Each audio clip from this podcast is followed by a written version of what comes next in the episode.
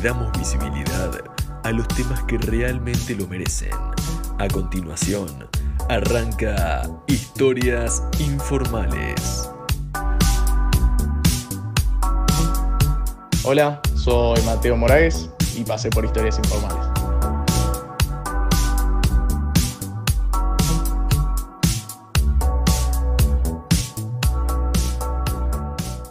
Hola, hola, hola, hola, ¿cómo están? Estamos una vez más en un nuevo programa de historias informales. Esta vez tenemos un tremendo programón. ¿Por qué? Porque tenemos un invitado de lujo y vamos a estar hablando de cómo es estudiar en Estados Unidos. Muy buenos días, compañeros. Hola, Abraham, hola, Tobías, hola, Bauti y hola, Luca.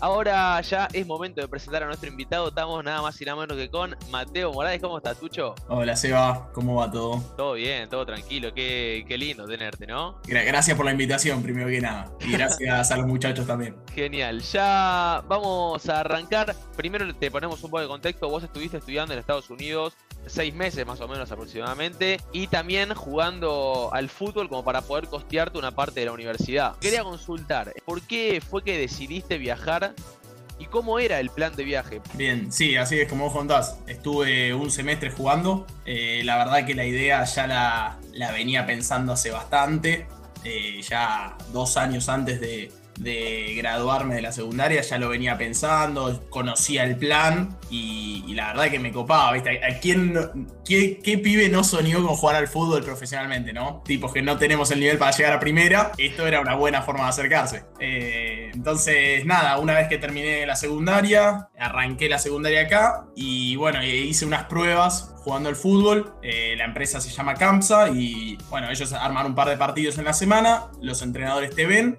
y te llegan ofertas. Ofertas de beca para jugar en el equipo de la universidad y obviamente estudiar ahí. Entonces hice las pruebas acá en Buenos Aires, me llegaron algunas ofertas, decidí y me terminé yendo en agosto de 2019. Me fui a Dakota Wesleyan University en Dakota del Sur y bueno, como vos dijiste, estuve un semestre y finalmente decidí volverme. Eh, en ese semestre jugamos temporada, porque para los que no saben, ahí se juega, un semestre se juega temporada y el otro es pleno de pretemporada, gimnasio y, meterle fuerte a eso para ponerte a punto para el torneo. Mateo, yo te quería preguntar, estuviste contando ahí que entrenaban y yo quería saber cómo era un día tuyo allá. ¿Qué hora te despertabas? ¿Cuánto entrenabas? Eh, si tenías alguna dieta especial, también la cursada. La realidad es que por mi experiencia y lo que veo, depende mucho en la universidad que estés. Hay universidades que obviamente compiten arriba, otras que no compiten. Yo dentro de todo estaba en una que no competía tanto. Entonces, si lo hablas con un pibe que juega en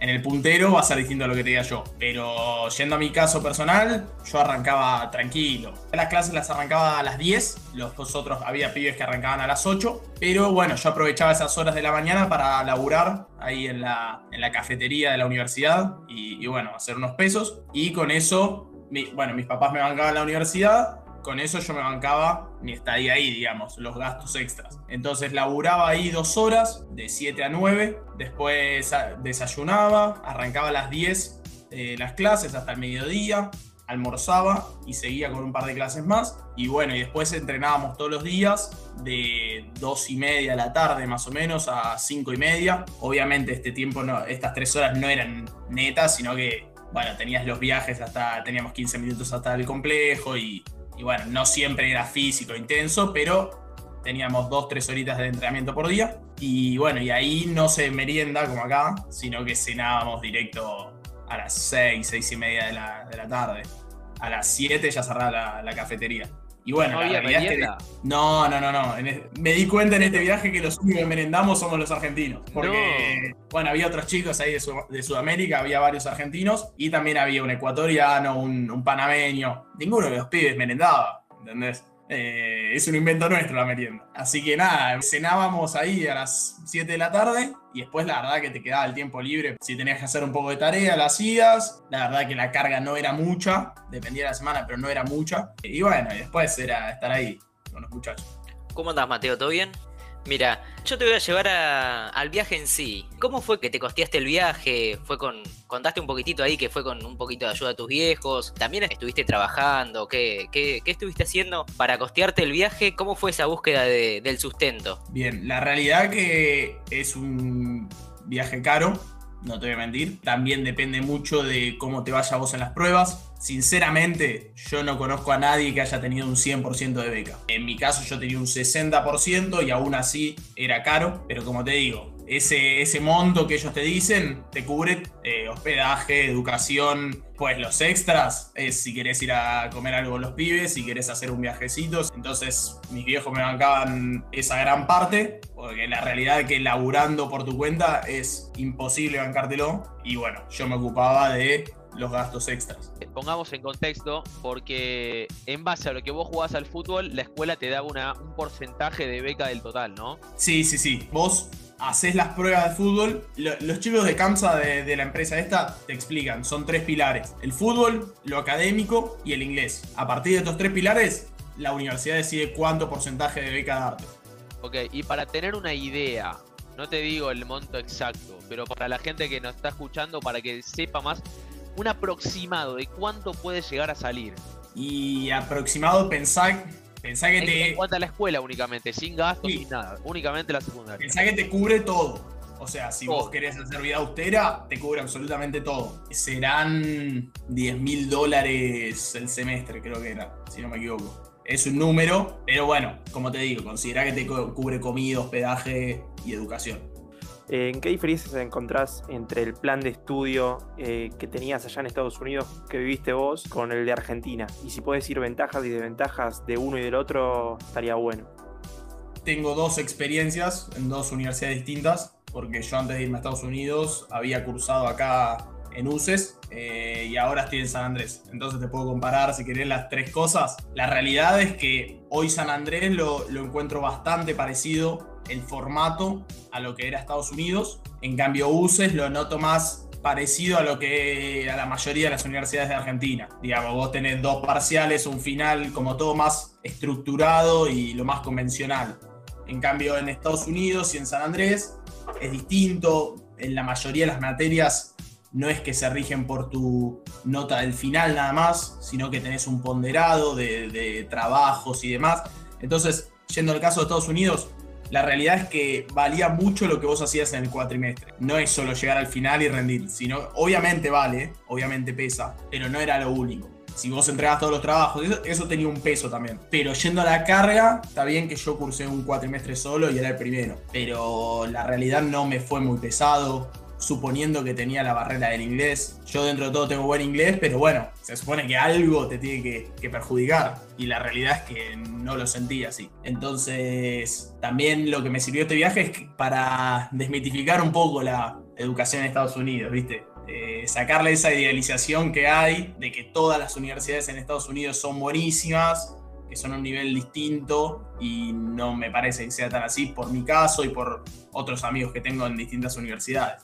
Y ahora te hago dos preguntitas así de, de color. Primero, ¿jugaste un, un, rato al fútbol allá? Estuviste contando. En cuanto a la ropita, ¿viste? El, vestuario. ¿Cómo era eso? ¿Era así? ¿Te sentías medio futbolista o nada que ver? Vos te ibas con tu botines, te compraba tu ropita. ¿Cómo era eso? Sí, la realidad es que sí, te, comes el cuento un poquito de que sos futbolista. Ah, está bien, se te sube, se te sube. Sí, sí, sí. Eh, como que al principio, viste, llegás y, y te dan, te dan ropita de entrenamiento. Bueno, la ropa de partido en realidad te la dan para el partido y ellos se la llevan, la lavan y demás. La ropa de entrenamiento te la dan para vos. Es más, yo la tengo acá, tengo remera manga corta, manga larga, shortcito, medias, dos pantalones largos, busito, oh. campera. Tenés todo el combo, tenés todo el combo.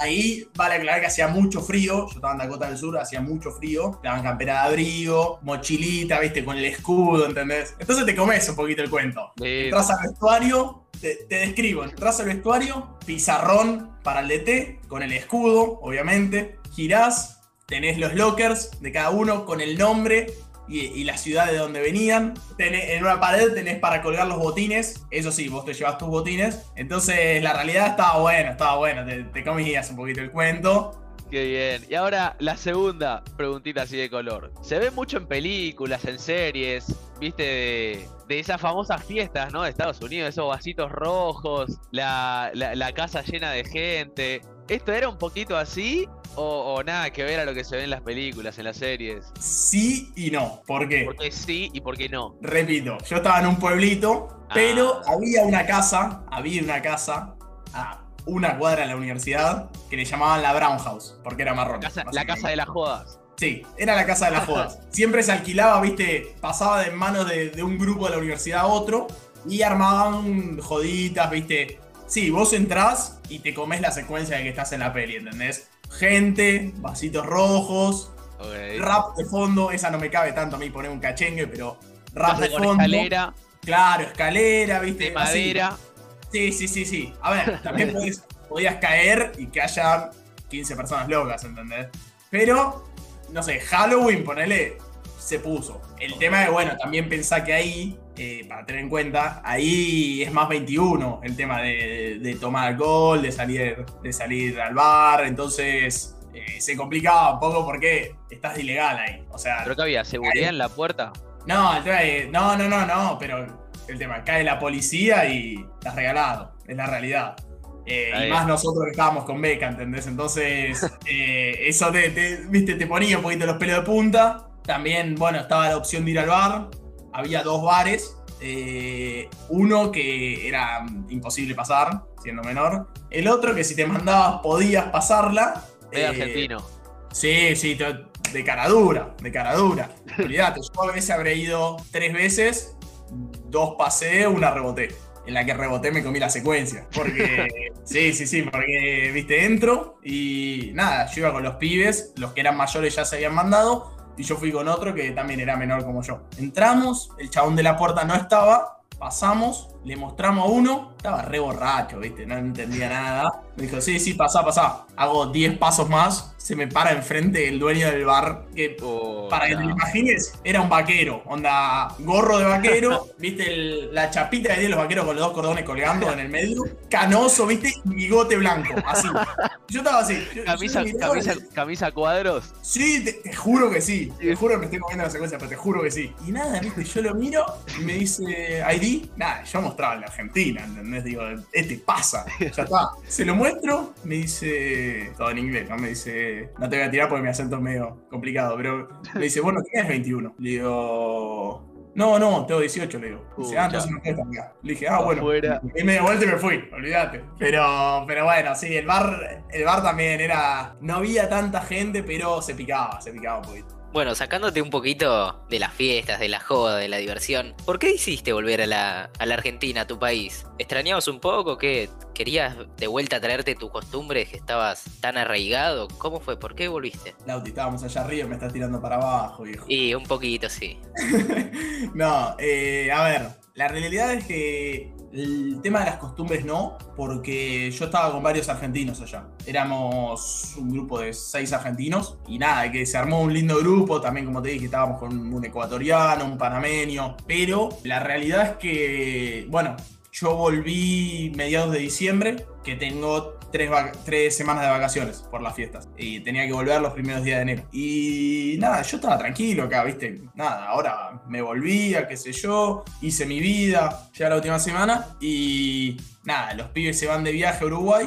Y ahí, viste, que estás un poco más tranquilo, un poco más solo, te, te cae un poquito la ficha, ¿entendés? Te pones a, pensar, a replantear un poco las cosas. Y nada, esto yo poner mi vida el sábado, el martes arranco con que, ¿sabes que No sé si me quiero volver. Porque... Ah, ¿te querías quedar? Claro, o sea, yo estaba acá en Argentina y digo, ¿sabes que no sé si quiero volver para Estados Unidos? Porque, nada, la realidad es que había varias cosas que no me cerraban y, nada, bueno, puntualmente era el tema de la locación, que era un... O sea, yo tenía la idea de ir también para conocer, recorrer otros lugares y esa posibilidad no estaba. Yo tenía, no sé, dos semanas al año de vacaciones, poner en Thanksgiving, que es noviembre, y Spring Break, que es en marzo mayo. Entonces, digo, no- la posibilidad tanto no estaba para recorrer. Pues digo, el tema académico no me cerró. También el fútbol no me fue bien, en la realidad. O sea, jugué, pero fui bastante suplente. Ahí los torneos se arman por conferencias que abarcan a distintos estados. Y vos por ahí viajabas 5 horas de día, 5 horas de vuelta en un día para jugar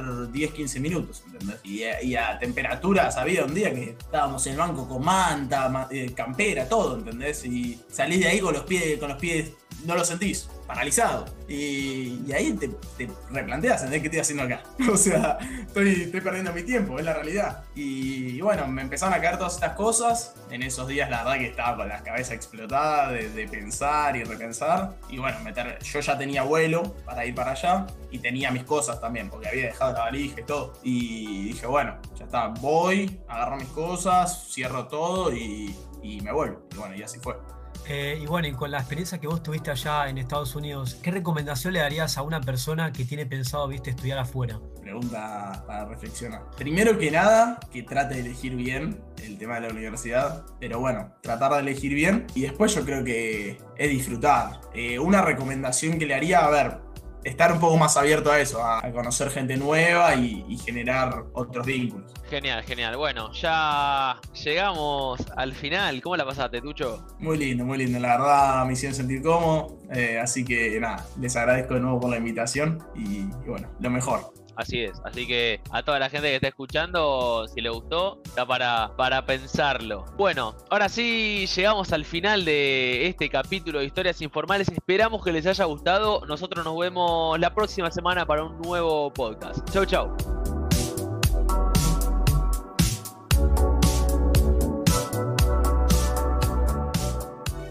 Le damos visibilidad a los temas que realmente lo merecen. Escucha a través de Spotify. Historias informales.